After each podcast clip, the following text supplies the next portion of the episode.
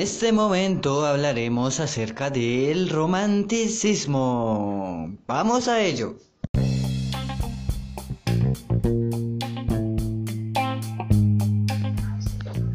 Ahora vamos a hablar acerca del romanticismo. El romanticismo se produjo a finales del siglo XVIII en los países de Alemania e Inglaterra. Cuando llega el romanticismo rompe con las ideas de la ilustración, el neoclasicismo.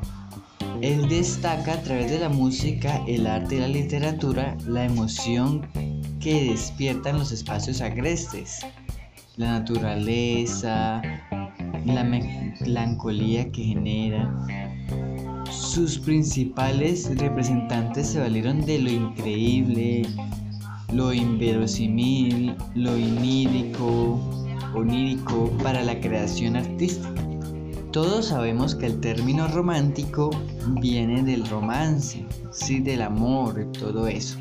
Pero ese término del romanticismo no fue puesto por ellos mismos, por los que guiaron el término, sino por personas aparte que se reían, reían de sus obras y con crítica burlona los llamaron románticos por lo que hacían. En el año 1789 el romanticismo llegó a Francia con unos autores, autores como Victor Hugo, Francois René, entre otros. En Estados Unidos llegó con escritores tales como Edgar Allan Poe, James Fenimore, Cooper y otros. En España tan solo duró 10 años, de 1830 a 1840, porque ya en la, en la década de los 40 ya estaba llegando era el realismo. Por acá ya llegando a América Latina, fue, llegó fue a rescatar el indigenismo y con el pasado nacional y algunos autores que se destacaron fueron Esteban Echeverría, José Marmol, Andrés Bello, entre otros. El romanticismo aparece en 1830. Es subjetivo, depende de la opinión, es caracterizado por ser realista, porque busca lo ideal, lo perfecto, es expresivo, busca la fantasía y lo misterioso, además se caracteriza por ser racional, porque le gusta lo que no tiene explicación, ah, es melancólico, expresa tristeza, dolor y llega a la depresión. Le gusta lo exótico, lo que es fuera de lo común. También se caracteriza por ser nacionalista y está en busca de la libertad.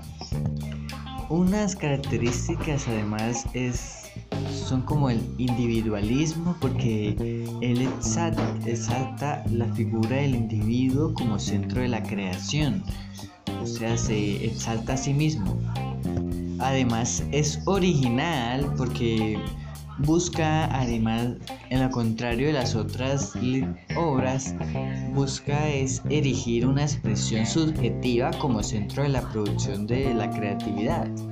Es nacionalista porque eleva los valores la historia la identidad la cultura del pueblo antes del neoclasicismo.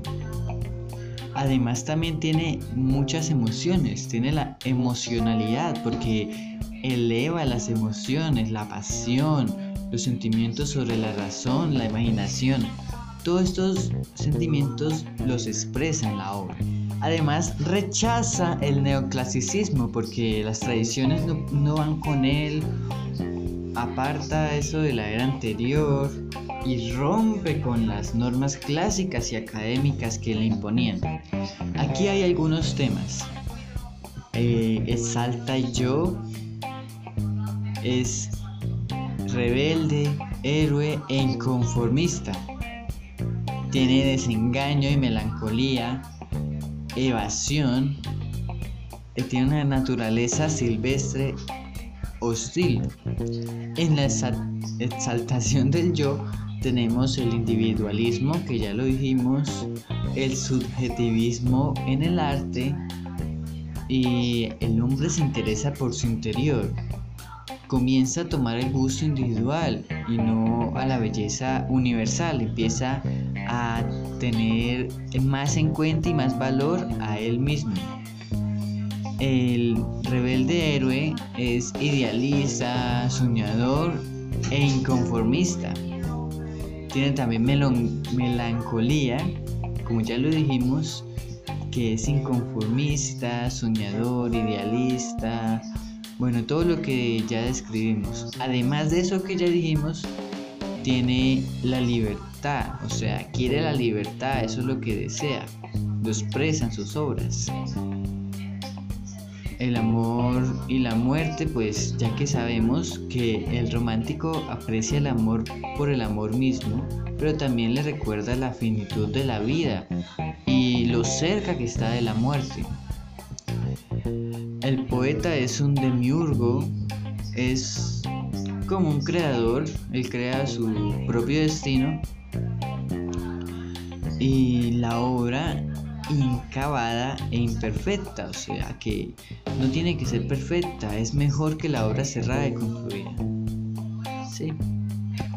El romanticismo está destacado por las letras, la música y la pintura. Entre la escritura, la literatura, las letras, está Alexander Dumas, Victor Hugo, Edgar Allan Poe, Emily Bronte, Gustavo Adolfo Becker. En la música se encuentra Ludwig Beethoven, Carl Maria von Weber, Frederick Chopin, Richard Wagner. En el arte se encuentra William Blake, Caspar David, Joseph Malor, Eugene, Eugene, Eugene Delacroix, todo esto fue lo que pasó en el romanticismo. Estos son algunos autores reconocidos que se caracterizaron por su expresionismo, decir, ser soñadores con lo que querían. Y de esta forma podemos llegar a entender más esa época. Cada vez que cambiaba la época, cambiaba el pensamiento y de alguna manera aportaba para cambiar la perspectiva de la realidad. Espero que les haya gustado y los invito a ser románticos.